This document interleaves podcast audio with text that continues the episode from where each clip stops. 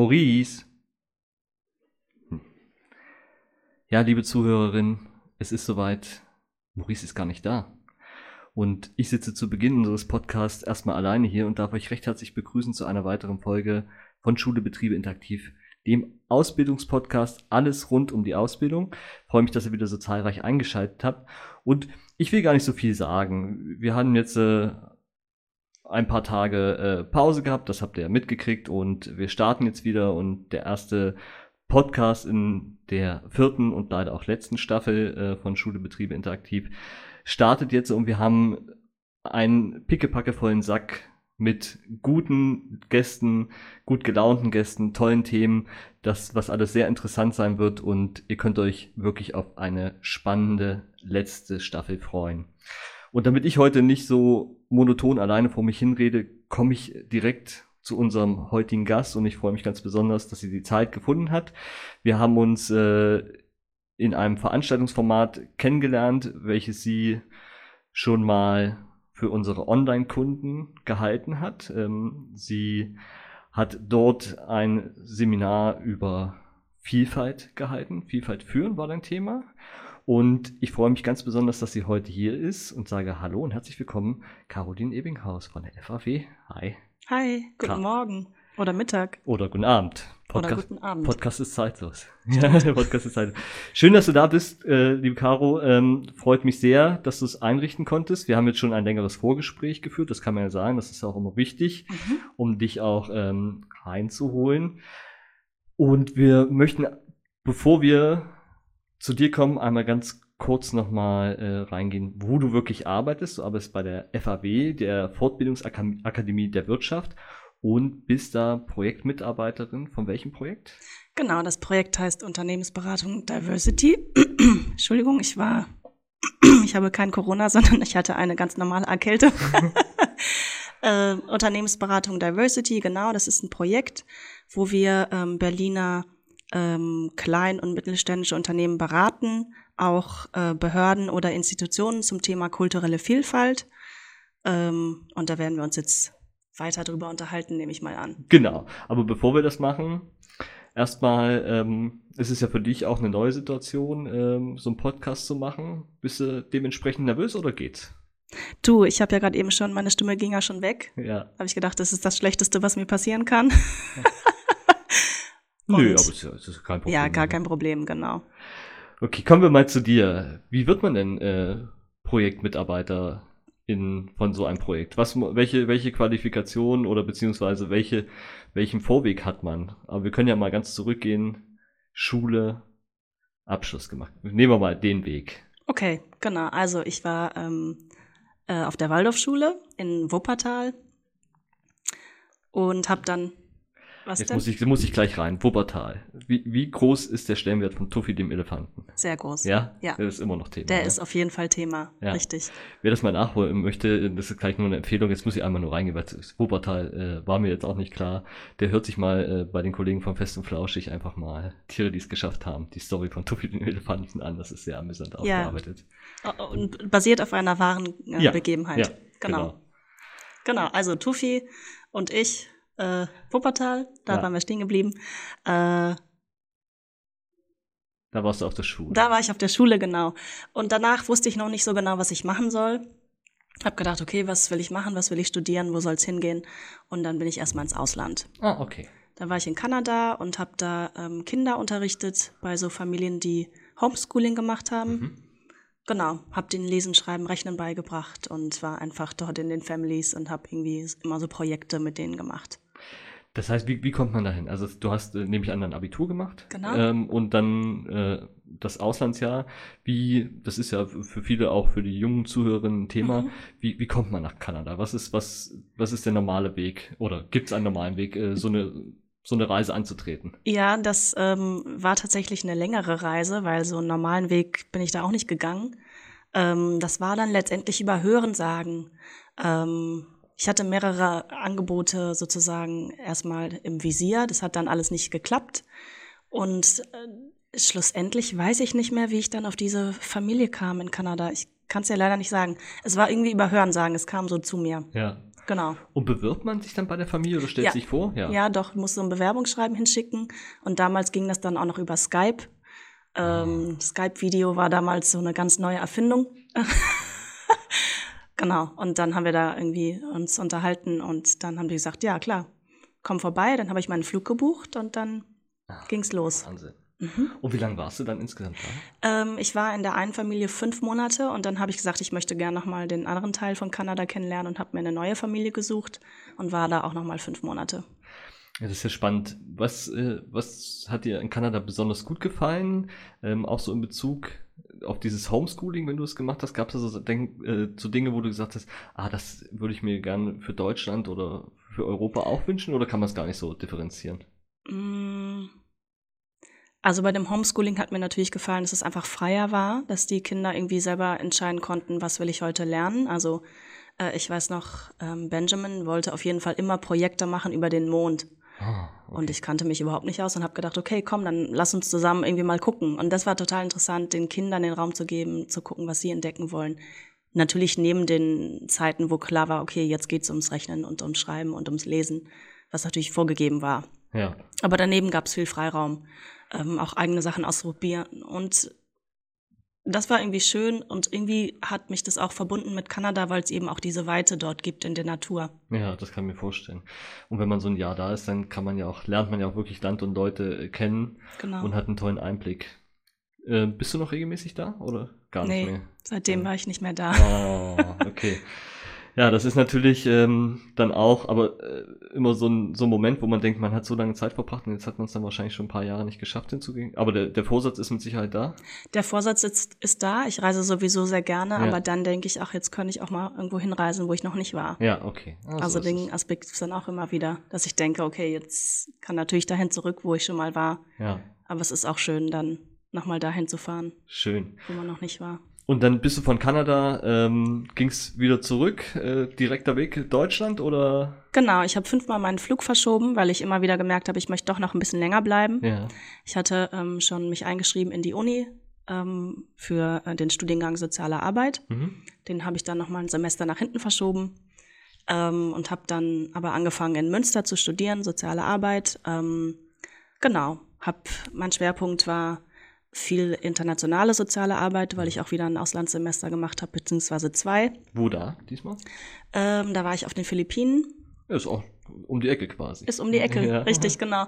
Ähm, und habe dort mein Praxissemester gemacht in einer NGO und habe auch an einem College unterrichtet und war einfach, habe mich Oh. voll reingeschmissen. Ja, das kann ich mir vorstellen.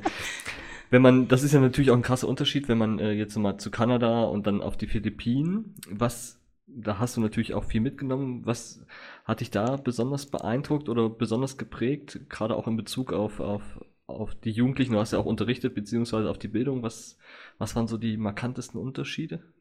Ähm, diese unglaubliche Armut Mhm. ist überall zu sehen und auch zu spüren. Und dennoch sind die Leute sehr freundlich und ihrem Leben irgendwie positiv zugewandt. Mhm. Das hat mich am meisten beeindruckt. Ja, das kann ich mir vorstellen. Ist wahrscheinlich auch, ähm, das holt dann auch so ein bisschen aus seiner Komfortzone Mhm. raus, oder? Wenn, wenn man da ist. Äh, Ja, auf jeden ma- Fall. Magst du uns mal skizzieren, ob du eine halbwegs vernünftige Unterkunft hattest oder ob es alles ein bisschen Ähm, improvisierter? Meine Unterkunft war tatsächlich okay, allerdings nicht so ganz sicher. Ah, okay. Entschuldigung.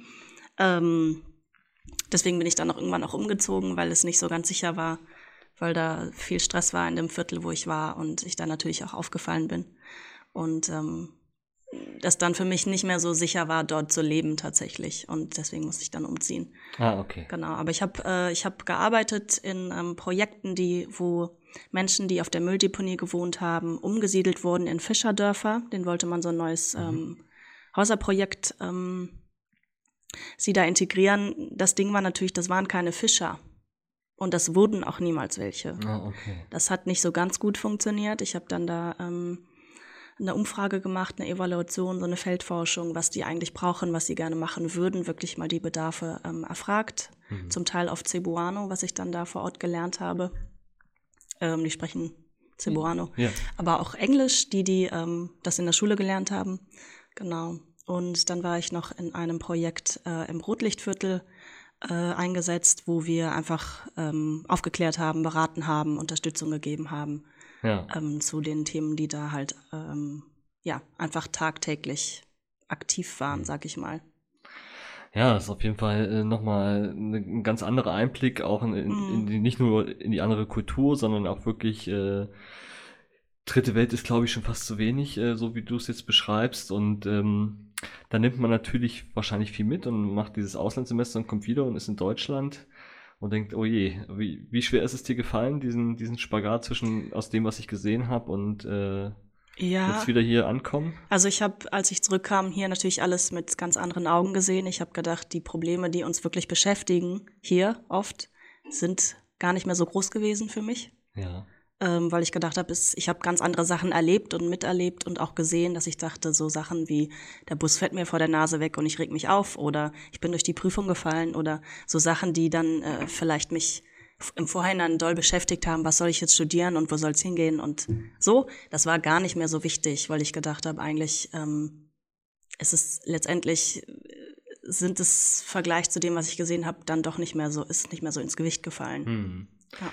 Halt das nach, also jetzt auch mit ein bisschen Abstand, das ist ja auch schon Ja, auf jeden Fall. Ja, also Ja. das ist immer noch auch drin, ja, wenn du. Ja, und es war irgendwie auch für mich total wichtig. Ich habe dann in, nämlich in einer WG gewohnt mit ganz vielen Filipinos und Filipinas zusammen, die ähm, studiert haben.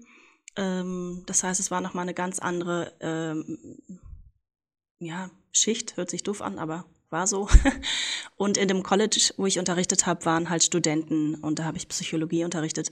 Das heißt, ich hatte so sehr viele Einblicke in die verschiedensten Lebensformen, Lebensrealitäten und das war sehr, sehr interessant, weil ich so einen sehr umfangreichen Blick und äh, Eindruck bekommen habe, Hm. wie wie dort die Menschen leben, was sie beschäftigt. Und das nehme ich schon sehr mit und ich habe auch noch äh, zum Teil Kontakt zu manchen. Ja, das wäre meine Frage gewesen. Gibt es noch Kontakte, ja? Und ähm, entstehen wahrscheinlich auch Freundschaften. Wie lange Mhm. warst du insgesamt da? Oh, ich denke acht Monate Acht wahrscheinlich. Monate, ja. Also hast du dein Auslandssemester dann äh, dort gemacht oder auch dein Praxissemester? Bist du wiedergekommen und dann Genau. schon fast Studienende gewesen? Nee, das war Nee? direkt, äh, ich hatte ein Jahr das Basisstudium gemacht, glaube ich. Da musste man, glaube ich, ähm, die Grundfächer ähm, studieren. Mhm. Und dann war ich äh, auf den Philippinen und dann hatte ich, glaube ich, noch ein Jahr. Ich war dann relativ schnell durch, weil ich auf den Philippinen ja dadurch, dass ich, ach so, das habe ich auch noch, das habe ich ja auch noch gemacht. Ich habe auch noch an der Uni selber studiert. Also Ah, okay. ich hatte sozusagen doppelt Punkte gesammelt, weil Mhm. ich ja das Praxissemester gemacht habe und noch drei Kurse belegt habe. Deswegen ging das dann relativ schnell zu Ende, mein Studium eigentlich.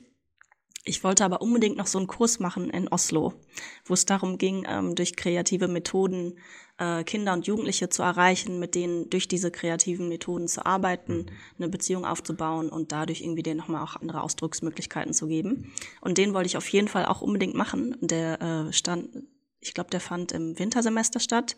Ich war aber eigentlich im Sommersemester fertig. Mhm. Deswegen habe ich dann ein Praktikum gemacht bei der äh, Theaterpädagogischen Werkstatt in Osnabrück, wo es darum ging, ähm, Themen wie Gewalt, Mobbing, äh, Mobbing im Netz, ähm, Übergriffe, so einfach Themen, die Kinder und Jugendliche mehr und mehr beschäftigen, Mhm. auf die Bühne zu bringen durch Theaterstücke. Und ähm, da sind wir durch verschiedene ähm, Städte gereist und haben dort in Schulen und Kindergärten diese Stücke aufgeführt. Ah ja, das ist ja spannend. Ähm, da möchte ich mal anschließen, also das kannst du jetzt nicht wissen, wir hatten mit einer, ja, wir hatten vor kurzem eine Veranstaltung, ähm, da ging es ja, ging es jetzt nicht explizit ums, um, ums Mobbing, äh, was in den sozialen Medien, aber so die, die Wirkung sozialer Medien im Gehirn, also das hat ein Neurowissenschaftler gemacht, der sich genau mit dieser Schnittstelle beschäftigt. Und wir haben uns nämlich da gefragt, gibt es überhaupt ähm, richtige Aufklärungsarbeit. Es geht gar nicht darum, die sozialen Medien irgendwie zu Mhm. verteufeln oder zu sagen, die sind ganz schlimm und die Jugend hängt nur dran. Das steht uns gar nicht zu, weil es ist ihr Medium und das sollen sie bitte auch nutzen. Aber wichtig ist, dass sie es richtig nutzen und das, die Frage kam auf und uns ist erstmal kein Projekt oder keine Initiative, die sich dauerhaft damit beschäftigt, ähm, was diese Aufklärungsarbeit angeht. Aber das heißt, du hast das vor einiger Zeit tatsächlich dann schon mal gemacht. Also Mhm. ihr seid dann schon drin gewesen. Genau. Hat das guten Anklang an- gefunden bei Ja, den Jugendlichen? Ja. Sehr gut. Sehr gut. Wir hatten diese, ich kann mich erinnern, ein Stück haben wir aufgeführt, da ging es um Missbrauch und ähm, danach haben die, sind die, es waren vier ähm, SchauspielerInnen Und die sind danach in die Klassen gegangen und haben dort äh, mit den Jugendlichen gesprochen und auch nochmal das weiterentwickelt und Fragen geklärt und nochmal diesen Prozess weitergeführt. Und das war sehr, sehr ergreifend, ähm, weil auch einer der Schauspieler auch dann am Ende gesagt hat, so ja, okay, und mir ist das passiert. Und er hat dann ganz ehrlich darüber geredet, wie mhm. das für ihn war. Und das war sehr, sehr schön, diesen Dialog und wirklich diese Offenheit zu haben und die wirklich die Jugendlichen und äh, zu erreichen auf einer anderen Ebene und wirklich mal zu hören, was sie dazu zu sagen haben, was sie denken. Und das hat auch die Klassengemeinschaft nochmal zusammengeschweißt, weil sie gemerkt haben, okay, sie wollen das nicht und wie können sie dagegen vorgehen. Und ja. das war echt sehr bewegend, dieses Praktikum auch, das nochmal dazwischen zu schieben. Gibt es diese Initiative noch? Wird das noch ja. gemacht? Ja, wird ja. noch gemacht. Ähm, du darfst gerne Werbung machen, weil ich es äh, für wichtig halte. Also wenn du, wenn du sie jetzt noch die alten Kollegen genau. grüßen willst, können wir das auch gerne hier sagen. Äh, das Ding ist, ist, ist schon so lange her, dass ich gar nicht mehr so ganz genau weiß, wie die heißen. Okay. Das ist nicht schlimm. Ich grüße auf jeden Fall, wenn ihr das hier hört. Ich grüße euch ganz lieb. Es war eine ganz tolle Zeit mit euch. Hm. Und wir reichen es in den Shownotes einfach Richtig, nach. wir, genau. wir reichen es dann. Genau. Es passiert übrigens äh, sehr häufig, dass man äh, genau in dem Moment, wo man fragt, wie hieß es denn jetzt nochmal? Also mir ist es in Ich weiß, wie das, also es, es war die Theaterpädagogische Werkstatt Osnabrück. Ja. Und da ist so, das, das ist doch schon gut. Und da das ist gut. Und äh, die zwei Gründerinnen, wir, wir werden es noch rausfinden. Wir werden es rausfinden. Und, und reichen es nach. Genau. Das ist ja das Schöne daran. Äh, es ist ja alles nachzulesen und äh, liebe Grüße in dem Fall nach Osnabrück und äh, ist eine wichtige Arbeit, ähm, wo es auf jeden Fall weitergeht. Das ist ja auch immer dieser Spagat, äh, beziehungsweise dieses, dieses vielseitige, was du gemacht hast. Also wir, wir haben jetzt schon gehört, du warst in Kanada, dann hast du in Münster studiert, der absoluten Studentenstadt mhm. in, äh, in Westdeutschland quasi. Ähm, wunderschön, die Fahrradstadt schlechthin. Dann äh, warst du wieder auf den Philippinen, dann bist mhm. du nach, von den Philippinen nach Osnabrück ist, glaube ich, auch, eine, auch ein, spannender, ein spannender Weg gewesen. Und dann war das Studium fertig und als was, äh, was hast du abgeschlossen? Dann war ich noch in Oslo bei diesem, Ach so, äh, Oslo. Ah, ja, genau, genau, bei Oslo. diesem Workshop, den wollte ich unbedingt mitmachen. Ja. Und dann habe ich äh, Abschluss ähm, Bachelor of Arts ja. in sozialer Arbeit. In sozialer Arbeit. Genau. Und man merkt schon, dass das Reisen liegt dir oder auch die, ähm, der Umgebungswechsel scheint ja nichts auszumachen. Wann wie ging es denn weiter nach dem Studium? Alles eingesagt, Bachelor gehabt. Wie, wie hast du weitergemacht? Du, dann habe ich mich äh, beworben in Süddeutschland bei einem Bildungsträger und habe dort äh, hab eine Zusage bekommen und das ging relativ schnell. Das war so um Weihnachten rum und am 1.1. sollte ich anfangen und habe dann noch über Weihnachten rum alles organisiert und zack, auf einmal saß ich in Süddeutschland und ähm, In welcher schönen Ecke denn? In Karlsruhe. In Karlsruhe. Genau. Sehr schön, ja. Ähm, genau, und da habe ich dann gearbeitet. Das war, ähm, also ich habe Freiwillige, die nach Deutschland kommen und hier ein soziales Jahr machen, ähm, betreut, unterstützt mhm. und das Projekt geleitet.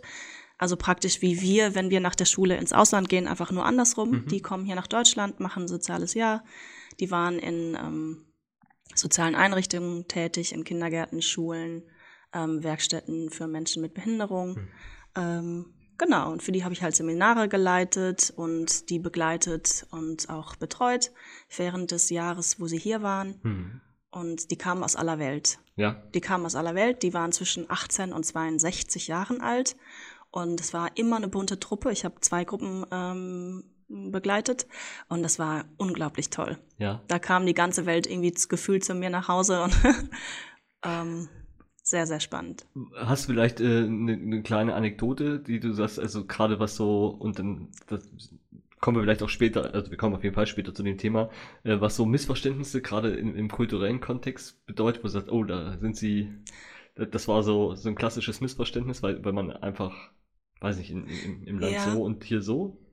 Ich glaube oft ähm, vielen, die aus einer Gesellschaft oder Kultur kommen, wo es mehr ein Wir-Gefühl gibt, äh, fanden das sehr, sehr merkwürdig in Deutschland, dass man so viel Zeit alleine verbringt und dass es alles so leise und ruhig ist, dass man keinen Fernseher anhat, der zwischendrin läuft oder Radio. Ähm, und das sozusagen das Individuum zählt, war für viele sehr, sehr neu und irgendwie auch erstmal verstörend. Ja. Weil in vielen ähm, Kulturen, wo sie herkamen, zählt sozusagen, ist das Kollektivistische mehr ah, okay. im Vordergrund als das Individuelle. Und das war für viele erstmal, ähm, haben sie sich einsam gefühlt und irgendwie auch verloren, aber und es gleichzeitig sehr genossen, dass es mal nur um sie geht mhm. und nicht nicht, dass es kollektiv sozusagen, dass man sich so äh, da einfindet und das wichtiger ist, sondern dass es irgendwie um sie geht. Da hatten viele mit zu tun. Natürlich mit dem Wetter. Ja, das Wetter. Ja, Obwohl Karlsruhe ja noch äh, eher, eher die sonnige Region Das Deutschlands stimmt, ist. Ne? aber so ein Winter hier zu erleben ist natürlich schon Nee, das hart. stimmt, So ja. die vier Jahreszeiten wirklich zu sehen, wie sich das ändert. Klar, die Sprache war immer ein Thema, dass Mhm. man da natürlich, ne, dass es da irgendwie Missverständnisse gab. Aber auch die direkte Kommunikation hat vielen erstmal was ausgemacht von den Deutschen. Ah ja, das ist ganz spannend, weil das sind ja auch immer so Erfahrungswerte, die man mitnimmt, weil Mhm. wir leben ja natürlich hier und für uns ist ja alles, vieles ist normal und ich, ich habe nicht, nicht, nicht so, so viele Beispiele wie du, aber ich weiß, in, zu Hochzeiten der Flüchtlingskrise habe ich auch für ein Unternehmen gearbeitet und wir haben dann auch Praktikanten erstmal Mhm. eingestellt und ich bin mit diesem Praktikanten in den Baumarkt gegangen. Das war, ich, ich bin mit ihm das erste Mal, also ein afghanischer Flüchtling war es gewesen, ein junger Mann, und ich bin mit ihm das erste Mal in den Baumarkt gegangen. Und natürlich gehst du ganz normal, wie du es machst, nimmst dein Wegelchen und gehst da. Und er war davon total faszinierend, auch ein Stück weit überfordernd. Und Mhm. ich habe es aber in dem Moment auch erst später gemerkt, denke, ja klar, es ist natürlich, habe ich dann auch gesagt, es ist natürlich für dich das erste Mal. Sag, das gibt's überhaupt nicht. Ich sag, habt ihr, und die Frage von ihm war dann auch, hier müssen die noch alle Leute hingehen. Und ich sage, nee, es gibt in jeder Ecke natürlich einen Baumarkt. Und ne, das war so faszinierend. Dann habe ich gesagt, okay, wir atmen jetzt mal kurz durch, was ihn dann auch augenscheinlich ein bisschen überfordert hatte Mhm. ähm, mit diesen Unmengen an Zeug, was man natürlich bei uns bekommt und äh, ob man es dann braucht. Und er war, und er musste es erstmal sacken lassen. Da habe ich gesagt, komm her, wir setzen uns jetzt mal hier hin. Und äh, das fand er natürlich auch so faszinierend. Ne? Er kannte das aus Afghanistan natürlich äh, nicht, aber es war auch ein schöner Moment da. Er hat, äh, hat sich dann auch äh, wahnsinnig gefreut und äh, hat sich alles äh, erstmal ganz in Ruhe angeguckt und da hat er auch die Zeit gelassen, ja komm, wir haben jetzt keine Hetze und das war aber so ein schöner Moment, ne? Also ich fand nicht so Mhm. für ihn einen schönen Moment, dass ihm das so gefallen hat, aber zum anderen hat er natürlich auch zu Recht die Kritik geäußert, das ist der Wahnsinn. Wie viel Zeug braucht man denn? Ne? Also er, Ja. gleich, er, er hat mir gleich den Spiegel vorgehalten, äh, zu sagen, warum braucht ihr so viel Zeug? Ja. Ne? Das war ähm, also auf beider Seite, glaube ich, eine ganz tolle Erkenntnis gewesen. Ein schöner Moment auf jeden Fall. Ja, und ich finde genau das ist auch so ein Mehrwert, seine eigenen Werte und irgendwie die Enkulturation, also wie man sozusagen, was man mitbekommen hat, nochmal zu überdenken. Weil wenn ich mir mich unter meinesgleichen mische, fällt mir das nicht auf. Ja. Mir fällt das auf, wenn es eben bei anderen anders ist und wir dann darüber sprechen können. Ähm, dann kann ich meins nochmal überdenken, vielleicht auch irgendwie nochmal was Neues kennenlernen. Und für mich ist das auf jeden Fall immer ein Mehrwert. Ja, ja, das stimmt. Ja. So, wir sind immer noch in Karlsruhe. Die ähm, jungen Menschen äh, haben freiwillige soziales Jahr gemacht. Du hast sie dabei betreut und hast ihnen geholfen, ähm, Verbindung zu finden. Gibt es noch Verbindung von Ja. damals? Ja. Hast du noch Bekanntschaften? Ja. Ja. Ist auch immer schön. Wahrscheinlich, äh, dein, dein Telefonbuch besteht wahrscheinlich auch aus äh, internationalen Vorwahlen noch und Löcher. ähm, und hast dann, ähm, hast dann diese Stelle genommen. Wie lange warst du denn in Karlsruhe? In Karlsruhe war ich tatsächlich, oh, bei sowas bin ich nicht so gut. Ich glaube fünf oder sechs Jahre vielleicht, sehr lange für ja. mein Ah, Empfinden. wow, okay, ja, ist auch schon lang. Ja. Genau. Ich habe währenddessen, ähm, ich brauche ja immer wieder neue Herausforderungen und ähm, finde es auch gut, mich da irgendwie weiterzuentwickeln. Ich habe während ich dort äh, gearbeitet habe, eine Coaching-Ausbildung angefangen. Mhm. Und ich dachte, es, ich möchte gerne noch mal tiefer gehen, wirklich auch ähm, in die Beratung, ins Coaching, wirklich da irgendwie zu gucken, was brauchen Menschen, wie ticken die und wie kann man irgendwie da einfach einen guten Rahmen ähm, geben, um jemanden zu begleiten oder sich selber auch zu begleiten. Und habe eben diese ähm, Coaching-Ausbildung absolviert, sozusagen berufsbegleitend. Die geht fünf Jahre lang, sehr intensiv, sehr ähm, intensiv, sind immer so Module gewesen. Mhm. Und Was ist der Abschluss dann dahinter? Also ist das, hast du Da- dann so beim privaten Träger gemacht? Oder Genau, das ja. ist ein Institut. Ja. Ähm, in, äh, Roots and Wings heißen die, Institut für Coaching, Körpertherapie und Teamentwicklung. Ähm, und da habe ich jetzt den ähm, Coaching and Process heißt das Mhm. und den Abschluss ist, es ist der Master. Ah ja. Genau. Ja, weil fünf Jahre ist ja auch schon eine lange Zeit für so einen Ja. Coach. Ne? Es gibt ja auch so, mittlerweile gibt es ja tausende Coaching-Module Ja. und ähm, manche dauern nur ein halbes Jahr, aber jetzt, wenn du sagst fünf Manche Jahre. dauern eine Woche. Ja, Und das ist das Ding, jeder kann sich Coach nennen. Ja. Das ist kein geschützter Begriff. Ähm, da wird auch, finde ich, manchmal äh, ein bisschen mitgespielt. Also da gibt's echt auch, ähm, hm. ja, naja, wie Also- gesagt, man kann es ein, man kann an einen Wochenkurs oder einen Tageskurs belegen und sich so nennen oder eben äh, auch tiefgehender, breiter irgendwie Methoden kennenlernen, aber sie auch anwenden. Und diese, diese Ausbildung ist ja auch sehr praxisorientiert, anwendungsbezogen. Das heißt, man coacht von Beginn an auch, äh, coacht man schon, mhm. hat ähm, auch aus dem sozusagen aus dem Ausbildungskreis jemanden, der den man coacht und wird auch gecoacht. Man bildet so Triaden. Mhm. Das heißt, man hat sehr viel Praxis äh, auch Bezug und wendet direkt auch alles an, was man dort lernt. Nehmen wir mal eine kurze Seitengasse, weil das ist ehrlich gesagt in unserem Podcast oftmals äh, Thema, die Coaches und äh, also pr prinzipiell diese Coaching-Formate mhm. und äh, über den äh, FKU haben wir natürlich auch immer mit vielen zu tun, die dann auch Veranstaltungen machen oder sich auf ein Themengebiet spezialisieren. Und wir haben natürlich aber auch schon welche kennengelernt, oder vielmehr, ich habe auch schon oft welche kennengelernt, wo ich ehrlich gesagt das Gefühl hatte, das war jetzt nur eine einwöchige Ausbildung. Ähm, und wir sind ja auch ein Service-Podcast. Hast du mhm. vielleicht ähm, eine Idee, was man, wenn, wenn Menschen Coaches suchen, auf, auf welche, auf welche ähm, Themen oder auf welche Parameter sie achten sollten, wie sie sich einen Coach aussuchen? Jetzt mal abgesehen davon, dass man sich menschlich verstehen sollte, aber gibt es äh, deiner Einschätzung nach äh, Ausbildungsgrade, wo man schon sieht, okay, das ist fundierter als vielleicht was andere? Ja, also ich denke schon, wenn es äh, Institute sind, wie jetzt da, wo ich war, die einfach schon diese Ausbildung längere Zeit anbieten, mhm. wo es ein Zertifikat gibt, wo es wirklich auch darum geht, äh, mal über sich selber nachzudenken auch, und auch an sich selber zu arbeiten. Ja. Das ist auf jeden Fall immer, finde ich, gut, weil derjenige sich dann selber kennt und ähm, einfach dich vielleicht einfach nochmal anders begleiten kann. Also das ist was, wo ich drauf gucke. Dann muss natürlich das Gefühl stimmen und ähm, ich bin einfach ein Freund davon, auch wenn es einfach darum geht, wenn jemand wirklich was verändern möchte, dass es auch ein bisschen in die Tiefe gehen darf. Das ist auch ähm, natürlich mhm. gewollt, aber das muss man dann auch wollen.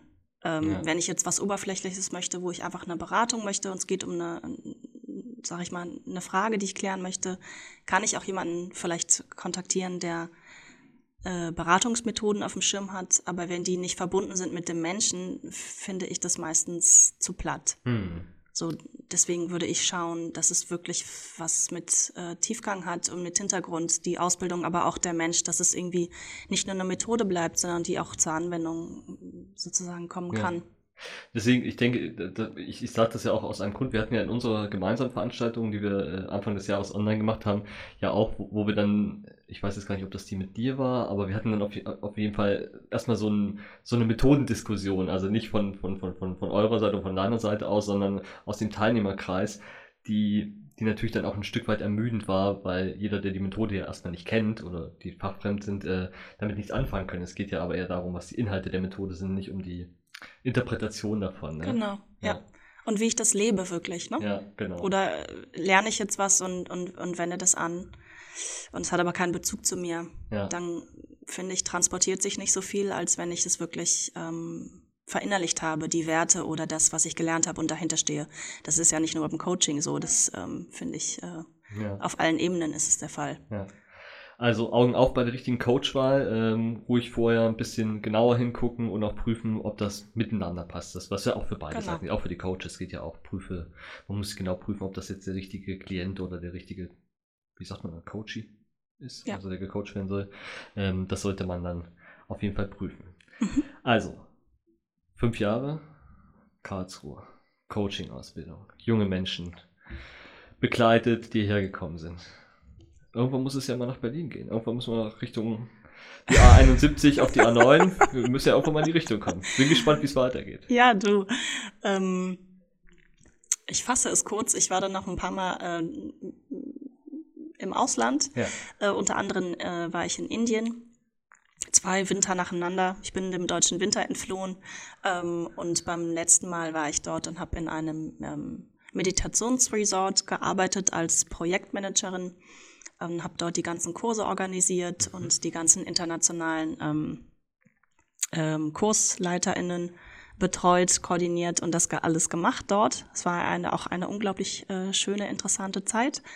Und ähm, da könnte ich jetzt auch Stunden drüber reden, aber das lasse ich an der Stelle. Ich kam dann zurück und merkte, äh, ich muss aus Karlsruhe weg. Ich glaube, meine Zeit ist gezählt, mhm. es geht jetzt weiter. Und dann kam ich nach Berlin. Ähm, ein Freund von mir hat äh, einen Film vorgestellt bei der Berlinale und meinte, Caro, du musst auf jeden Fall kommen. Und ähm, ich hatte irgendwie noch Jetlag und war völlig fertig und tatsächlich mehr Kulturschock, wieder zurück zu sein in Deutschland, als in die andere Richtung als nach Indien. Auf jeden Fall war ich dann hier und kannten diese ganze Filmbranche und dieses auf dem roten Teppich und hier ein Gespräch und da und hier Fotos und da. Es war mir tatsächlich ein bisschen viel. Und also, also, ich bin, also ich bin gerade selber und denke, okay, Indien steckt aus dem Flieger direkt zur Berlinale in der Brustmahlzeit, ey. Ja, genau. Und dann habe ich ihm gesagt, du mach mal deine ganzen Meetings alleine. Ich, ähm, wir können uns irgendwie treffen, wenn du fertig bist. Und also bin ich durch Berlin. Ich habe äh, in der Nähe vom Neulendorfplatz in so einem ähm, Apartment gewohnt und dann saß ich da und habe gedacht, ich ziehe hin.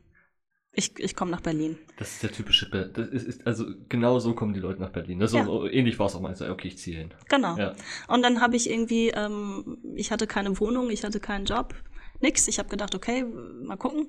Und habe meine Sachen genommen und habe gesagt, okay, ich, ich, ich komme. Und dann ging das alles sehr, sehr schnell. Und dann, ähm, ja, wie das so ist, weil ich bin ja dann doch ein Glückskind, dann habe ich irgendwie ähm, hatte ich eine Wohnung und dann äh, die Jobs flogen mir nur so zu und ich habe gedacht, okay, hier bin ich. Ja, schön.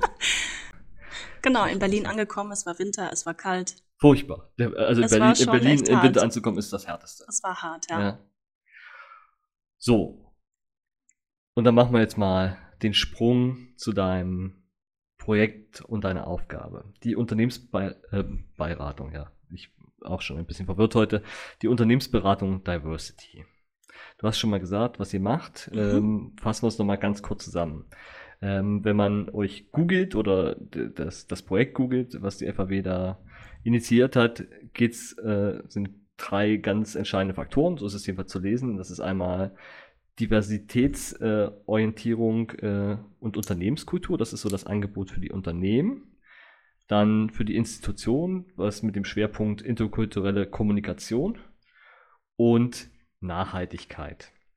So, das liest man jetzt. Und Hört denkt, sich gut an, ne? Ja, liest sich fantastisch.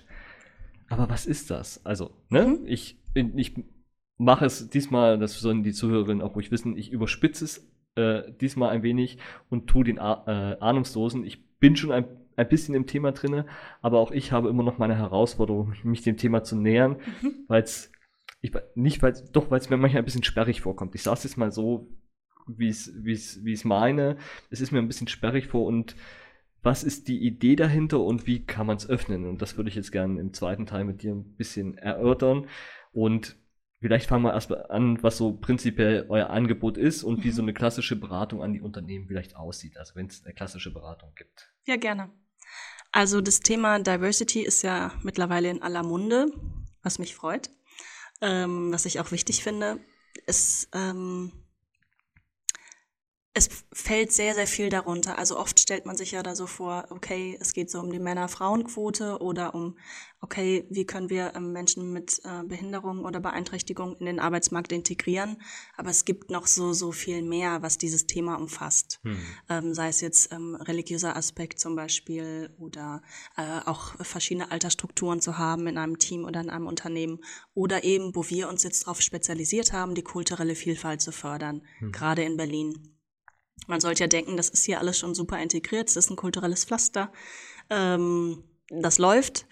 Leider ist es nicht so. Und ähm, wir haben uns halt, ähm, wir werden gefördert auch. Das ist ein Projekt ähm, von der ähm, Europäischen Union. Und bei uns geht es einfach darum, die kulturelle Vielfalt in Unternehmen zu fördern, beziehungsweise Unternehmen, die das vorhaben, darin zu unterstützen. Ähm, einige sind ja betroffen vom Fachkräftemangel, da rührt das her sozusagen, dass sie, ähm, dass wir einfach sagen, okay, wir können da in dieser Hinsicht beraten, verschiedene Maßnahmen anbieten, unterstützen, um da eben weiter voranzukommen. Und was das speziell sein kann, das ist immer ein bisschen unterschiedlich, je nach der Institution oder der Behörde oder dem Unternehmen.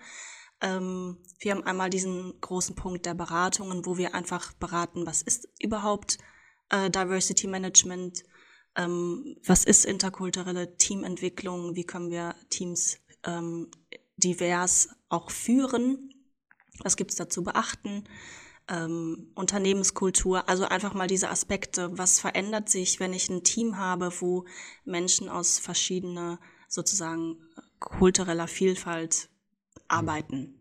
Da gibt es natürlich Chancen, aber auch Herausforderungen. Es gibt oft Missverständnisse, die auftreten können, die äh, meistens nicht direkt, äh, wenn man kein geschultes Auge und kein Bewusstsein dafür hat, äh, gar nicht so wahrgenommen werden und was sich dann zu Konflikten hochschaukeln könnte. Mhm. Und da setzen wir halt an, da mal zu sensibilisieren, einfach für dieses Thema. Einmal, dass wir das ähm, in verschiedensten Branchen einfach gerade vielleicht auch brauchen. Und dass es aber einfach auch ein unglaublicher Mehrwert ist, ähm, ein divers aufgestellt kulturell aufgestelltes Team zu haben, weil die so, so viel mehr mitbringen. Und wenn man da sozusagen die Potenziale zusammenbringen und bündeln kann, ist einfach ein unglaublicher Mehrwert ist, als wenn alle äh, die gleiche Altersstruktur haben und die gleiche Enkulturation und den gleichen Hintergrund. Weil ähm, wir wissen ja selber, eine Suppe aus zwei Zutaten schmeckt ganz anders als eine Suppe aus vielleicht 50 Zutaten. Also der Koch in mir sagt jetzt, äh, der wehrt sich jetzt ein bisschen, aber ich weiß, was du mit dem Vergleich sagen willst. ähm, kommen wir mal zum, also das ist ja die, ne, das ist ja jetzt euer Angebot, was ihr macht. Mhm. Wie sieht die Realität aus? Jetzt hat man, äh, oftmals ist es ja so, man öffnet sich dem Thema ja, wenn man jetzt als Unternehmen, ich, wir bleiben mal so ein bisschen auf der Unternehmensseite, ähm, wenn man jetzt schon lange, man ist in der Produktion und man ist ein Handwerksbetrieb, man hat Jahrzehnte so gearbeitet und jetzt kommt vielleicht eine neue Kollegin oder ein neuer Kollege und sagt, ah, das ist, finde ich aber nicht gut, wie das läuft und hat vielleicht auch den Einfluss, dann wir müssen das mal anders denken. Ich habe da ein Projekt, die ich kenne, ich kenne die Caro und auch deine, auch an der Stelle liebe Grüße an Corina und an Olga. Ähm, wir, kennen Sie und ich würde das gerne mal mitnehmen hier für das Unternehmen. Was ist dann, was sind dann eure ersten Schritte, die ihr tut? Also geht ihr dann hin und macht einen Termin wahrscheinlich und wie geht es dann weiter? Genau, also jetzt in der Corona-Zeit haben wir viel online gemacht, mhm. aber jetzt gehen wir wieder hin. Ähm, können sagen, wir können gerne mal vorbeikommen wir haben einfach so ein Formular ähm, entwickelt, wo wir einfach mal so gucken können, wo steht das jeweilige Unternehmen, was gibt es für Bedarfe, wo gibt es vielleicht Handlungsbedarf, wo gibt es schon ähm, einfach Schritte, die sie schon gegangen sind, wo läuft's gut, gibt es vielleicht im Team ähm, den Wunsch, auch eine Teamentwicklung zu machen zusammen oder kommt es eher von der Geschäftsführungsebene äh, oder gibt es einen konkreten Fall? Mhm. Möchten die sich jetzt ähm, kulturell divers aufstellen und wissen noch gar nicht, was sie überhaupt machen können? Was gibt es da für Angebote, für Beratung, was auch für finanzielle Unterstützung, zum Beispiel bei Sprachkursen oder ähnlichen? Also da schauen wir einfach, was sind die Bedarfe? Das können wir individuell dann einfach immer noch mal klären und darauf dann ein Angebot entwickeln oder eine Beratung oder ähm, und auf unsere Schulungen verweisen, die wir, die pausenlos sozusagen äh, ähm, äh, laufen. Wir haben so eine Schulungsreihe mit fünf verschiedenen ähm, äh, Themen mhm. und äh, die kann man sozusagen durchlaufen. Und wenn man die dann abgeschlossen hat, kriegt man auch ein Zertifikat und kann sozusagen in seinem Unternehmen selber auch äh, dieses Wissen weitergeben. Und das heißt der, also das heißt Kulturbotschafter, mhm. diese ähm, Ausbildungsreihe. Genau, die findet man auch auf unserer Webseite. Ja.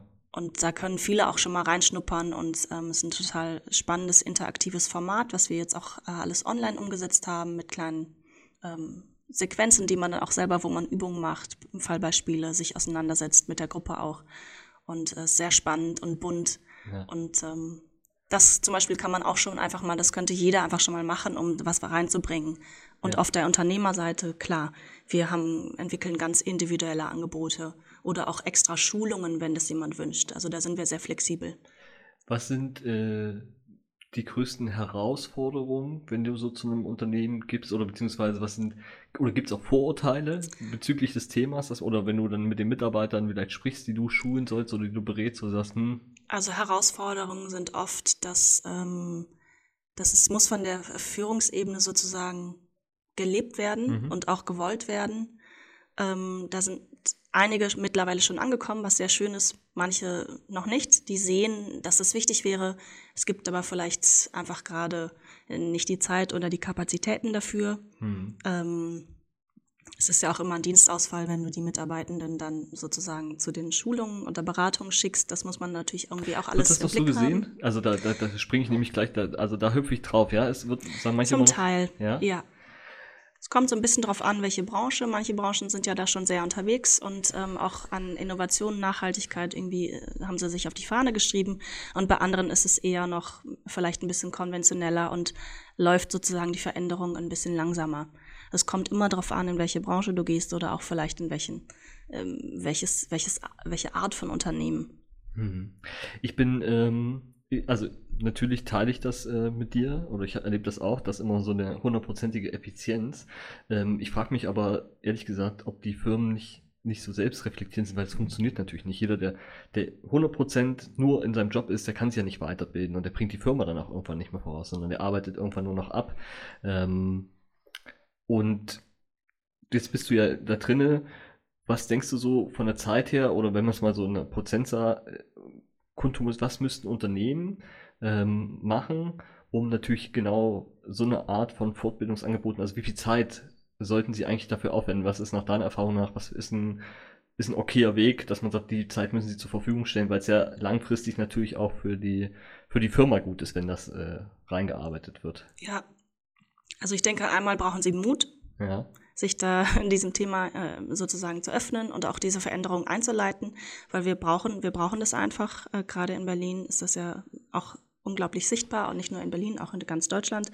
Also ich denke einmal Mut und dann vielleicht einen Weitblick, um wirklich auch zu sehen, wenn wir jetzt investieren und das äh, Thema irgendwie äh, wirklich mal einfach mal reinbringen, äh, wird das längerfristig einfach einen großen Erfolg haben. Und dann zeitmäßig kommt ein bisschen auf die Größe des Unternehmens an, ähm, würde ich mal sagen. Ähm, man kann auf jeden Fall die Führungskräfte schulen, die können diese ähm, den Kulturbotschafter machen, das würde ich empfehlen. Und dann ist es immer noch mal gut, auch das Wissen weiterzugeben und vielleicht ein, zwei Schulungen, Beratungen gerne auch vor Ort, wir mhm. kommen auch in die Unternehmen rein, äh, zu machen, um einfach nochmal für dieses Thema zu sensibilisieren. Weil oft ist es so, ja, machen wir schon, haben wir schon, ah nee, ja, klappt. Ja. Klappt. Wir haben ein kulturell äh, diverses Team, das klappt. Aber oft ist es eben so, dass so die, die feinen, feinen Situationen, ne, selbst wenn jemand äh, gut spricht, heißt das noch lange nicht, dass man sich sofort versteht, mhm. weil eben man so äh, andere Hintergründe hat. Wir haben ja, ich habe ja gerade eben gesagt, als ich von den Freiwilligen gesprochen habe, für die war das erstmal merkwürdig, dass wir hier in einer sehr individualistischen Gesellschaft leben. Und sowas, wenn man das weiß, wo jemand herkommt oder was so ein bisschen das einordnen kann oder auch selber ähm, seine eigenen sag ich mal, festgefahrenen Vorstellungen, die wir alle haben, die wir alle mitbringen, äh, weiß, okay, das könnte daran liegen, dass ich äh, einfach anders kommuniziere. Mhm. Direkt oder indirekt, zum Beispiel, ne? So, also da einfach mal so einen kleinen, ähm, so ein Bewusstsein für zu haben, was gibt's denn da alles und wo können da Missverständnisse auftreten, mhm. ist, ähm, finde ich wunderbar, weil das ist äh, kein großes Hex Hexenwerk, da jetzt sozusagen so eine Schulung, eine Beratung sich ins Haus zu holen, ähm, die sind alle kostenlos, unsere Beratung, unsere mhm. Angebote, weil wir eben gefördert werden ähm, von der Europäischen Union. Ähm, und ich sehe da tatsächlich, äh, ich sehe da gar nicht so einen großen Aufwand. Es muss im Kopf passieren, ja. äh, das wirklich zu wollen. Ja.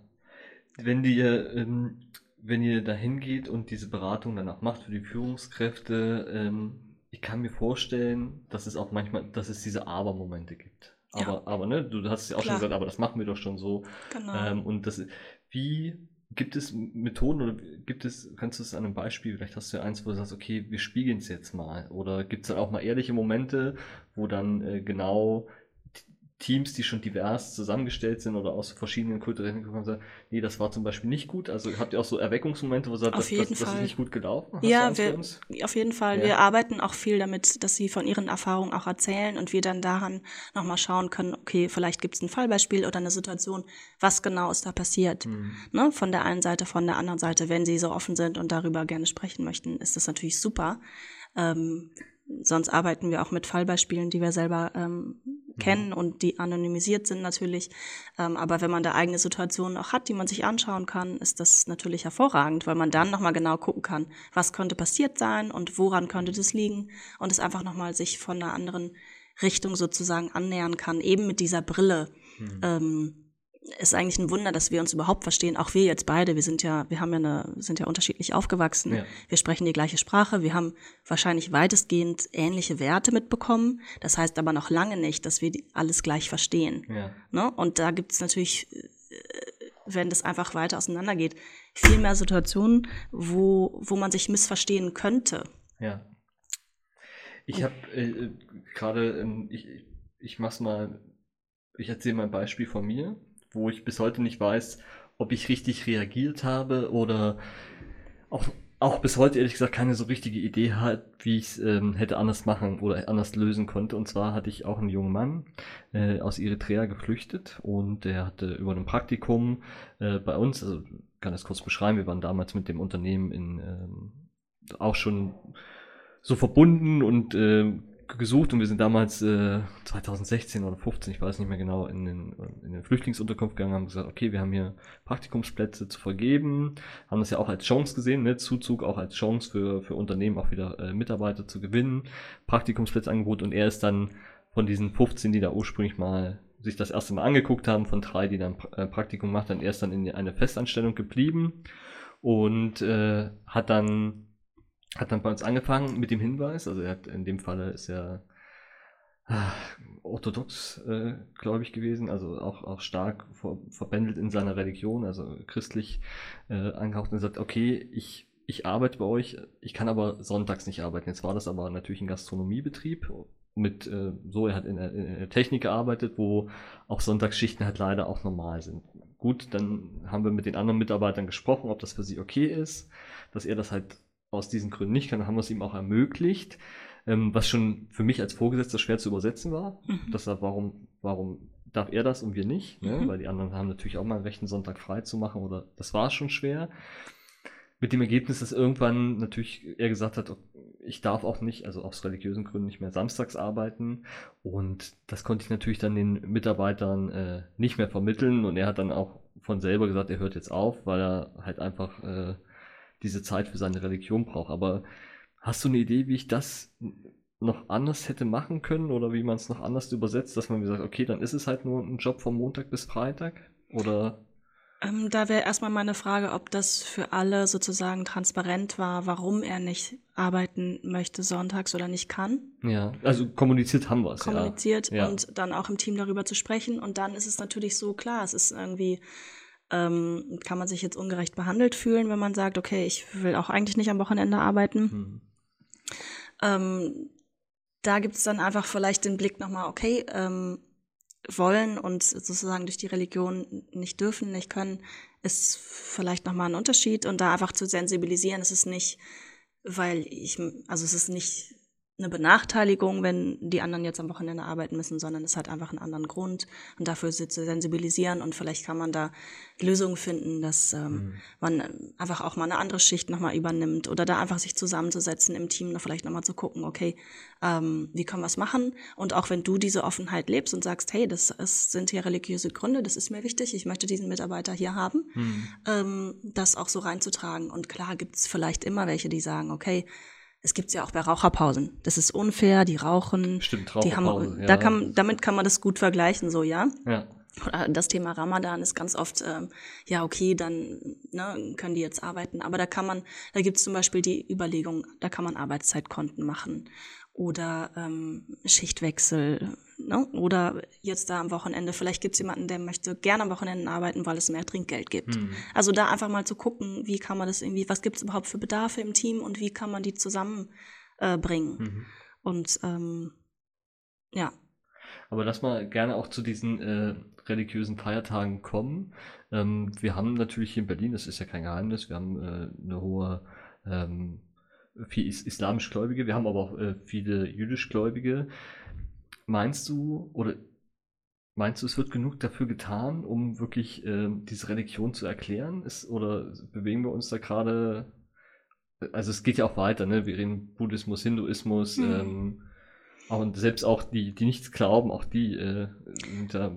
Ja, ich glaube, dass Religion am Arbeitsplatz gar nicht so ein großes Thema ist, sag ich mal, für die meisten. Mhm. Deutsch Deutschen, sag ich mal, die hier. Ja. Ne? Ähm, und dass es aber immer mehr kommt und das ist auch ein, einfach ein Thema von, von Diversität oder von kultureller Öffnung. Wie können wir damit umgehen und wer braucht da vielleicht auch was und da einfach ein Verständnis für zu entwickeln. Okay, für den einen ist es wirklich wichtig, ähm, zwischendrin einfach mal beten zu gehen. Mhm. So und dann hat der vielleicht der eine seine Raucherpause, der andere geht halt beten. Okay, ne? Und da einfach einen, einen Umgang mitzufinden und ähm, eine Akzeptanz, weil was jedem Einzelnen wichtig ist, das ähm, sollte auch auf der Arbeit, wenn es möglich ist, gelebt werden, auch in einem Team. Und ähm, es wäre ja auch blöd, wenn alle das Gleiche hätten, würden alle gleichzeitig beten gehen und es wäre keiner mehr am Telefon, wäre das doof. Aber so gibt es ja auch Feiertage, die zum Beispiel jemanden anderem vielleicht gar nicht wichtig sind, vielleicht Weihnachten überhaupt nicht wichtig ist und dann hast du das Büro besetzt.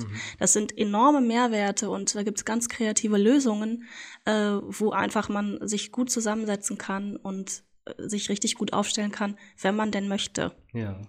Und Hast- Ja, Genau. Ich wollte gerade noch, weil ich habe auch noch ein Beispiel, was ich sehr interessant finde, was uns am, äh, also was auch ähm, wir gehört haben von einer, die bei uns diese Culture Ambassador Schulung gemacht hat. Die hat erzählt, dass sie mal bei einem Vorstellungsgespräch dabei war, wo auch ähm, ein Vorgesetzter einen, einen äh, Flüchtling ähm, einstellen wollte und hat, er hat am Ende des Vorstellungsgesprächs gesagt, okay, der ist super geeignet, aber den stelle ich nicht ein, der hat was zu verbergen. Und dann hat sie, weil sie kannte ja diese Reihe von uns, sie war dafür sensibilisiert, hat gesagt, okay, woran machst du das fest? Ja, der hat die ganze Zeit auf den Boden geschaut. Mhm. Das deuten wir bei uns so. Aber in seiner Kultur, er kam ähm, auf, aus äh, Afghanistan, äh, ist das der höchste Respekt, den er jemanden äh, darbieten kann, der einfach hierarchisch über ihm sitzt. Ja.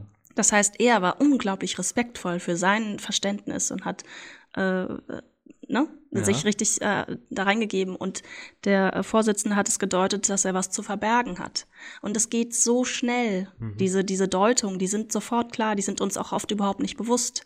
Und wenn man da jetzt kein Bewusstsein und keine Sensibilisierung hat für diesen anderen Blick, okay, es könnte auch an was anderem liegen, Körperhaltung, Mimik, Gestik, diese ganzen Dinge, die nicht so sichtbar sind auf den ersten Blick. So, ne? Sehr viel mehr als Sprache. Ähm, und das war super, dass da eben die Frau dabei war und die konnte dann nochmal sagen, okay, das heißt aber was anderes. Ne? Wir deuten dieses, dieses, diese Gestik so, Ja.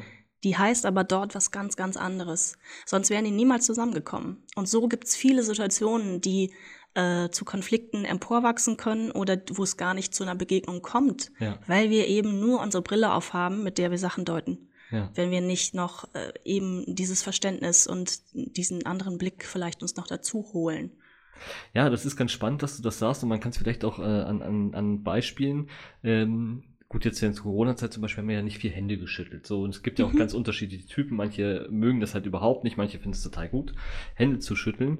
Ähm, aber gerade, und da kommen wir jetzt mal, können wir mal einmal ganz kurz zur Ausbildung schlagen, junge Menschen, die das erste Mal in dieser Situation sind, sich zum Vorstellungsgespräch, ist in der Regel immer so, dass du Hände geschüttelt hast. Manche haben dieses Händeschütteln aber auch als Indikator dafür genommen, was sie jetzt für Menschen vor einen hatten.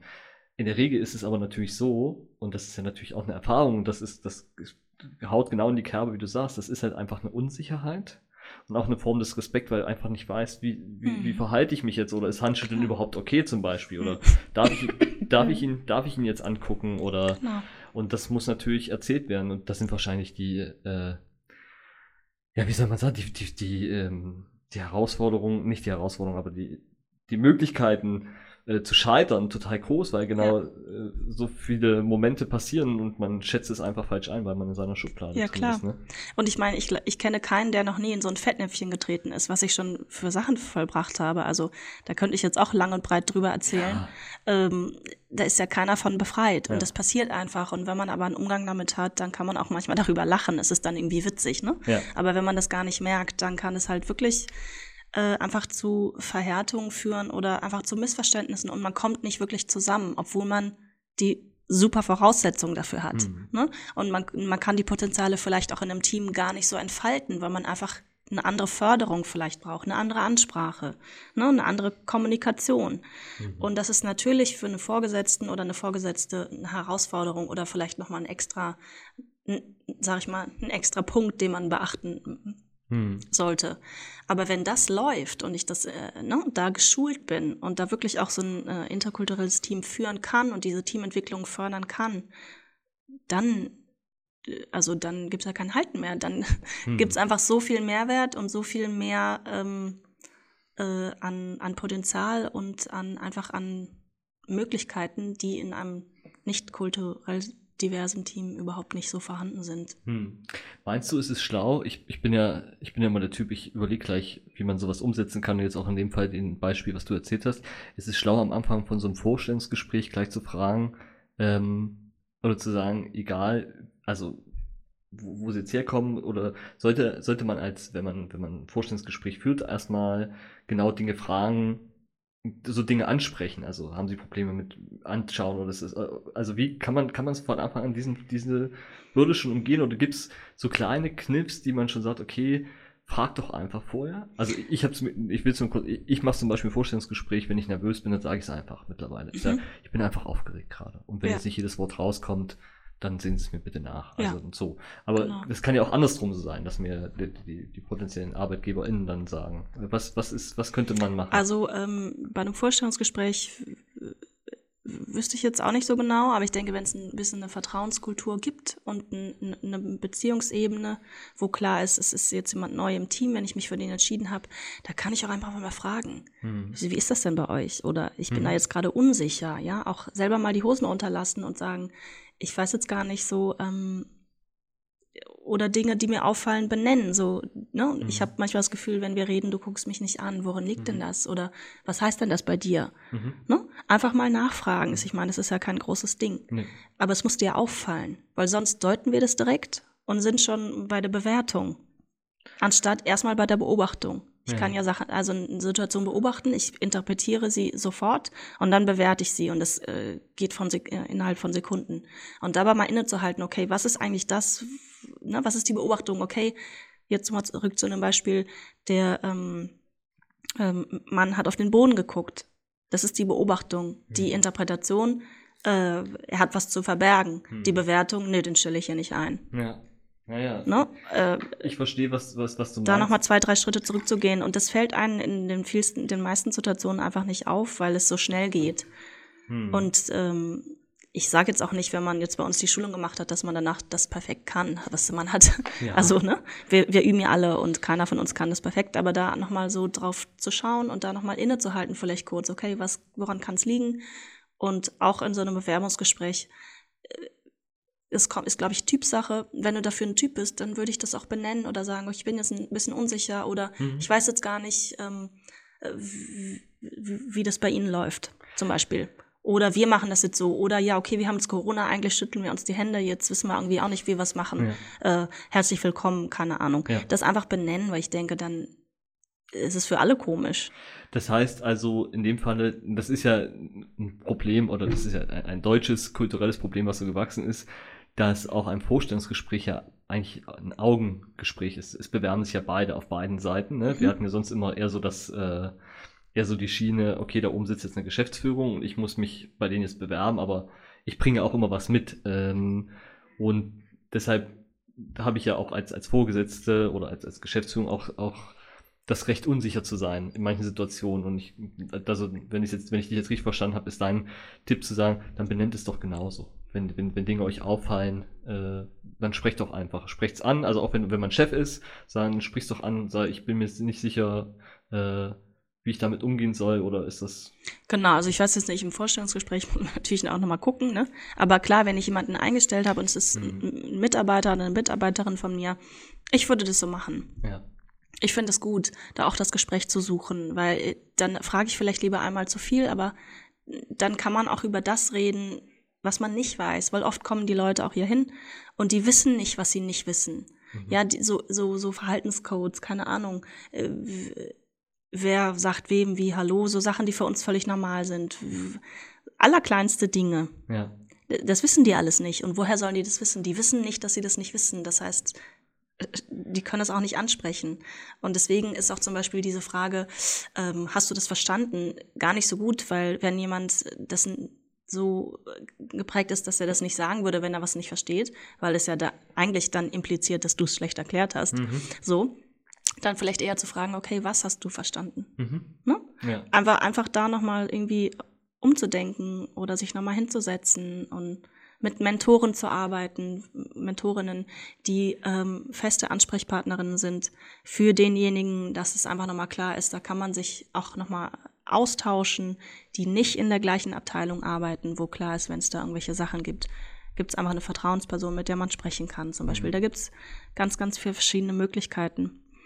Ähm, das sozusagen im Vorhinein dem einfach zu begegnen und da eine Ebene zu, zu ermöglichen, Hm. dass da eben einfach das ähm, sozusagen die Integration und das Ankommen an in einem Arbeitsplatz ähm, es ermöglicht oder es vereinfacht und einfach auch freundlich gestaltet. Und wir Deutschen fallen ja mit der Tür ins Haus. Also es ist immer gut Onboarding und Willkommen und ein bisschen Smalltalk und ein kleines Präsent und einfach mal nochmal erklären und ganz in Ruhe, ganz, ganz wenig am Anfang, weil wir sind ja oft dann auch so, zack, hier, okay, hier ist dein Platz und so, jetzt geht's los, na, na, na Ja. Da Haben wir kommen ganz viele überhaupt nicht gut mit klar, weil äh, in anderen Settings wird erstmal geredet und gefragt und auch, dass äh, die Deutschen so Arbeit und Privates sehr stark trennen, ist für viele erstmal verstörend. Ja.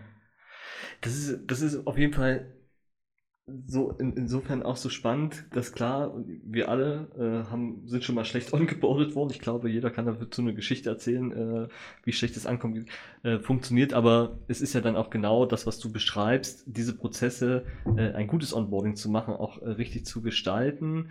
Ähm, und da ist ja genau da an, in, an der Stelle, wo ihr auch ansetzt und sagt, okay, wir helfen euch dabei Genau. da gute Wege zu finden, auch auf, vielleicht auf Einzelfälle zu schauen. Ähm, ich möchte mit dir nochmal auf, äh, auf einen Punkt kommen, der, der mir so auffällt oder der mir so aufgefallen ist. Wir haben ja, also ich im Podcast mit Maurice und auch früher mit Pauline, äh, natürlich auch immer schon viel gesprochen. Und ich habe immer das Gefühl, wenn ich über das Thema Diversität oder ich durfte ja auch Gast sein bei eurer Veranstaltung und durfte referieren, wenn ich das als Mann mache, es kann natürlich nur ein Gefühl sein, ehrlich gesagt, also zur Wahrheit gehört auch, ich habe mit meinen Kollegen noch nicht gesprochen, wurde ich immer so ein bisschen begrinst, warum ich das Thema äh, jetzt äh, mache, weil ich immer das, also, weil es bei uns im Team genau eher so Frauen besetzt ist. Mhm. Und da denke ich aber, darum geht's doch genau. Also ich will's verstehen, also ich, ich hol's nicht immer ganz, ganz durch, weil mir das Begriff zu viel ist. Also so im, im ersten Denken. Jetzt, wo wir aber hier sitzen und du erklärst mir, was es ist wirklich, es geht ja um also Diversität heißt auch Menschlichkeit, also auch, auch eine normale Prozesse in, in Beziehungsarbeit zu leisten und so weiter, dann erklärt sich das für mich schon viel mehr. Aber das muss ich, das muss ich mir auch immer wiederholen. Das ist in meiner, in meinem, in meinem kulturellen Verständnis ist das nie eingearbeitet worden. Also ne, in der Mhm. Gastronomie funk, mach, mach und lauf, ne, das ist deine Aufgabe. Aber diese Geschichten, ähm, ist das Thema nur in, in meinem Gefühl eher frauenbesetzter und wie können wir mehr Männer dazu begeistern? Also, wenn das so ist, oder äh, hast du einen anderen Blick drauf? Mm, Ich denke, das kommt, es rührt daher, dass viele das verstehen unter Diversität, ah ja, wir brauchen mehr Frauen, dass es viel um diesen Frauenanteil geht. Ähm, das ist das Ding. Also äh, Diversity oder Diversität, ähm, dieser Bereich ist sehr, sehr, sehr, sehr breit. Mhm. So, und ich glaube, da gibt's männliche wie weibliche MitstreiterInnen, Ja. sag ich mal. ähm, es ist sehr, sehr breit besetzt und ähm, das kann man jetzt nicht so über einen Hut brechen. Ich kann jetzt von uns reden, wir ähm, sind ja hier, wir sozusagen stehen für die Kulte, kulturelle äh, Diversität und ähm, ich, also ich fand jetzt zum Beispiel auf unserer Fachtagung, du warst ja auch dort, Mhm. ähm, wir hatten dort äh, männliche Referierende, weibliche Referierende und die haben das Thema, also beide äh, Seiten sozusagen, haben das Thema hervorragend äh, äh, Ja. äh, vorgestellt und konnten da was zu, zu sagen. Ich finde nicht, dass das da irgendwie frauenlastig sein muss oder sollte, sondern ich finde, es geht uns alle was an. Ähm, wir sind alle in dieser Arbeitswelt unterwegs, wir leben hier in dieser Stadt ähm, und es geht wirklich darum, zusammen gemeinsam was zu bewegen. Und ähm, auch das, also so ähm, vielleicht mal, sage ich jetzt mal von dir, ein- noch mal, gibt's noch mal einen anderen Blick auf Dinge jetzt als von mir vielleicht. Und es ist, finde ich, nur eine Bereicherung. Ja. Und es hat für mich aber wenig mit männlich und weiblich zu tun, sondern mit dir als Person und mir als Person in dem Ja. Moment. Und das ist, glaube ich, auch das, äh, was einem nochmal bewusst sein soll, wenn man mit den, wenn man mit Diversität oder Diversity äh, in Kontakt kommt, auch mit der Begrifflichkeit. Und was ist auch, dass es nicht um, äh, also es, unter anderem ja auch, es geht schon auch um Mann und Frau, aber es ist nur ein Aspekt, es geht auch genau. nur, äh, es ist nur ein Aspekt das Geschlecht, sondern es geht um Religion, äh, unterschiedliche Herkünfte. Und wir haben äh, im Vorgespräch auch schon mal kurz gesagt, manchmal heißt auch unterschiedliche Herkünfte schon andere Bundesländer. Bin mhm. ich jetzt äh, im, im Osten, im Norden, im Süden oder im Osten äh, oder im Westen groß geworden? Das sind ja schon Unterschiede. Natürlich bist du von, von äh, mit der Wuppertaler Hochbahn äh, groß geworden. Schwebebahn. Bitte. Schwebebahn, Entschuldigung. Ach Gottes Willen. mit der Wuppertaler Schwebebahn groß geworden. Ähm, ich, äh, mein, meine Jugend oder meiner Kindheit äh, hat Hackfleisch eine große Rolle gespielt, weil ich aus, aus einer absoluten Hackfleischregion komme. Die da wird alles damit gemacht. Und das, allein das sind ja schon sehr kulturelle Unterschiede, die äh, es ja auch immer äh, zu erzählen und äh, ja. zu vermitteln geht. Und ähm, das ist ja das ganz, äh, das ganz Entscheidende. Und damit sollte man oder darf man sich auch beschäftigen. Und das ist, zum einen kann man natürlich eure eure Hilfe in Anspruch nehmen, dass man das mal rausarbeitet. Das mhm. war ja mhm. auch diese drei Veranstaltungen, die wir mit euch gemeinsam gemacht haben, hat es ja auch nochmal genau gezeigt. Mhm. Und es war auch im Team immer so, Diversität ging es erstmal Mann und Frau. Nein, mhm. das ist es halt nicht nur, sondern genau. nur ein Teil davon. Ne? Genau, es ist sehr, sehr vielfältig und das ist das Ding, was es vielleicht manchmal auch so ein bisschen, wo es manchmal so Hürden gibt, weil dieses Wort vielleicht für viele so ein bisschen besetzt ist oder auch ein bisschen sperrig oder man sich nicht direkt was darunter vorstellen mhm. kann. Ähm, und deswegen nochmal einfach die Ermutigung, ähm, einfach neugierig zu sein mhm. auf dein Gegenüber, egal wo der oder diejenige herkommt, was sie mitbringen. Einfach da neugierig sein und wirklich den Menschen zu begegnen mhm. und seine eigenen Werte und Vorstellungen auch mal über Bord zu werfen oder sich auch mal eines Besseren belehren zu lassen oder einfach mal zu überdenken. Ja. Ähm, das ist einfach so, äh, ja, ich glaube, mein persönliches ähm, Anliegen da drin. Ja. Das ist alles also nicht nur wahnsinnig spannend, sondern es ist auch eher sehr interessant und wir können auch unsere Unternehmen und die, die es jetzt hören, alle nur ermutigen, äh, sich genau mit diesen Themen zu beschäftigen, weil sie werden in Zukunft noch wichtiger werden. Zum einen, weil wir einen Fachkräftemangel haben. Wir werden aufgrund von, äh, von verschiedenen Umständen auch Zuzug aus dem Ausland brauchen. Das heißt, allein da wird kulturelle Vielfalt noch mehr benötigt als denn je und wie das in Unternehmen gelebt wird.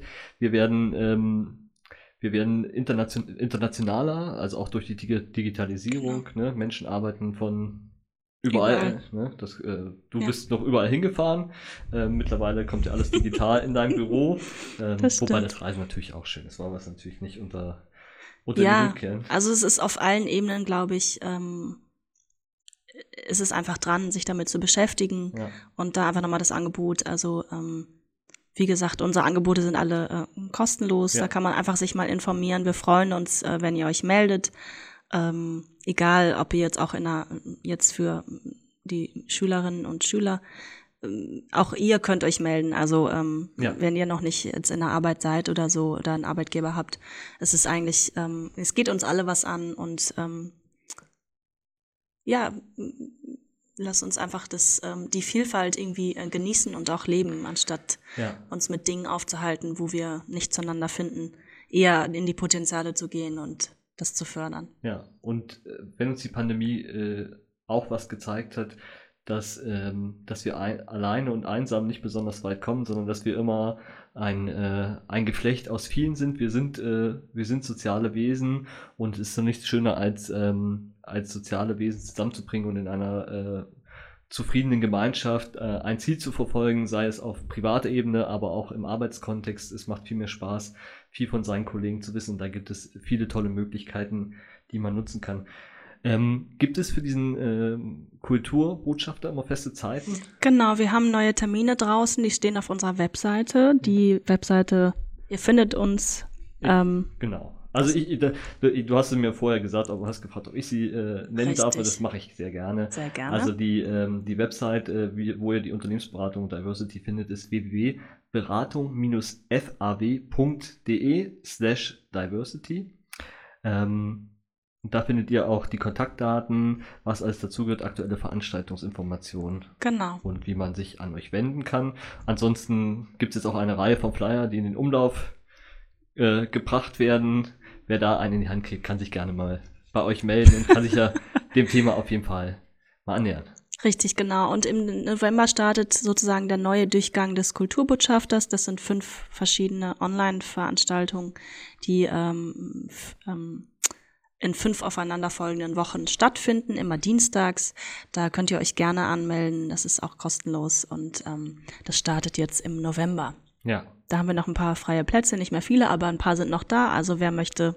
Ja, also jetzt noch schnell die letzten Plätze sichern und für euer, für ihr Arbeitsleben noch was mitnehmen oder lernen. Ich weiß, aus unserem Team haben es auch schon ein paar gemacht.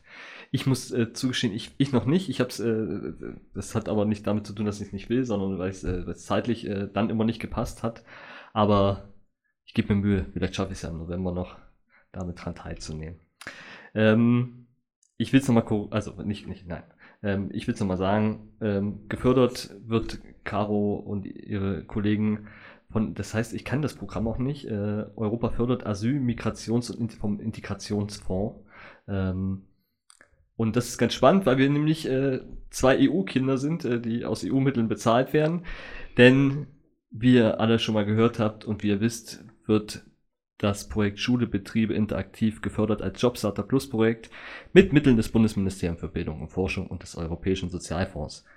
Schule, Betriebe interaktiv wird realisiert vom wundervollen Friedrichshain-Kreuzberger Unternehmerverein in Kooperation mit un unseren tollen Partnern vom Wirtschaftskreis Mitte. Caro. Du hast es geschafft. Einmal durchatmen. Möchtest du unseren Zuhörern noch was sagen und die ge gebühren ihr die letzten Worte? Ja, gerne. Also es hat mir Spaß gemacht, hier ein bisschen äh, zu erzählen, auch von mir. Und ähm, ich freue mich von euch zu hören. Meldet euch gerne und tragt es weiter, verlinkt diesen, äh, diese Folge und schickt sie weiter. Es ist ein wichtiges Thema und danke dir, Martin, für die Einladung. Gerne. Ich freue mich auch, dass du da warst. Vielen Dank, hat total Spaß gemacht. Ähm, wünsche natürlich euch und äh, den Kollegen alles Gute, dass es weiter äh, gut vorangeht und äh, dass, dass ihr das Thema breit machen könnt. Und sage unseren Zuhörerinnen, bleibt schön gesund. Bis bald. Tschüssi. Ciao.